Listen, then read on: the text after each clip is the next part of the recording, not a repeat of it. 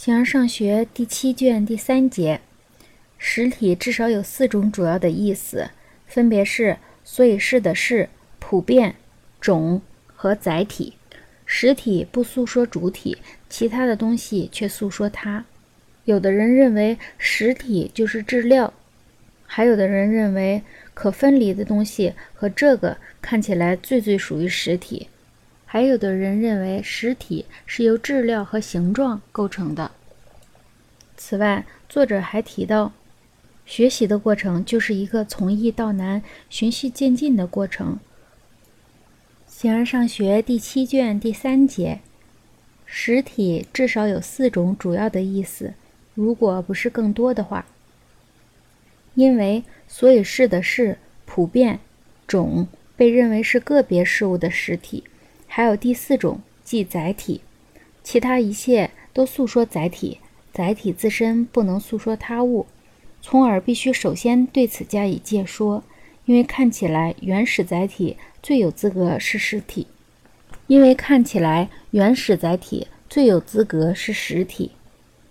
在某种意义下，质料被称为载体；在另外意义下，形状被称为载体。而两者所组成的东西被称为第三种载体。我们把青铜称为质料，把形式的图像称为形状。由两者构成的组合物就是雕像。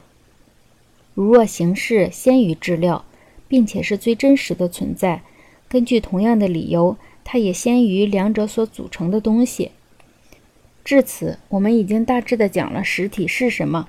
实体不诉说主体。其他东西却诉说它，但还不仅如此。这样说是不够充分的，因为这话不仅本身不明显，而且把质料也变成了实体。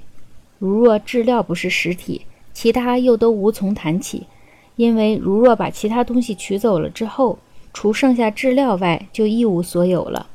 因为其他东西都不过是物体的属性、产能和潜能、长度、宽度和高度。都是某种量，而不是实体。量并不是实体，只有这些属，只有这些属性最初从属的那个东西才是实体。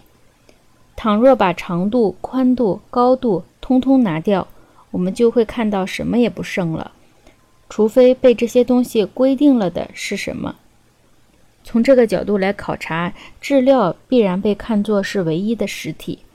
我所说的质料。就其自身，既不是某物，也不是量，也不是规定存在的其他范畴，存在着某一被个别范畴所诉说的东西。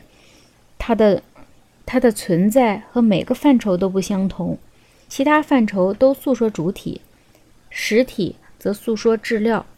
故终极的东西，就其自身而言，既不是某物，也不是量，也不是任何别的东西，更不是些否定。否定的东西对他来说只是些偶性。以上的考察得出，实体就是质料，但这是不可能的，因为可分离的东西和这个看起来最最属于实体。因此，人们似乎认为形式和由两者构成的东西比质料更是实体。现在暂且不谈由质料和形状构成的实体，因为它是在后的，清楚易见的。应考察的是第三种实体，这是最难解决的。大家都同意有一些实体是可感觉的，应该首先来讨论这些东西。最省力的办法是联系到较易知道的东西。学习的过程就是这样，人们总是把本性上不太易知的东西联系到较为易知的东西，如在实际生活中那样，对那些个人是善的东西出发。把一般意义上的善变成对个人的善，认识也是这样，从那些个人较易知道的东西出发，把本性上可知的东西变成对自身可知的东西。对每个人可知和原始的东西，往往是较少可知的，具有较少的甚至不具存在。尽管如此，从一知半解，从个人的所见出发，应力求达到一般意义上的知识。正如所说的一样，通过我们所知的东西循序渐进。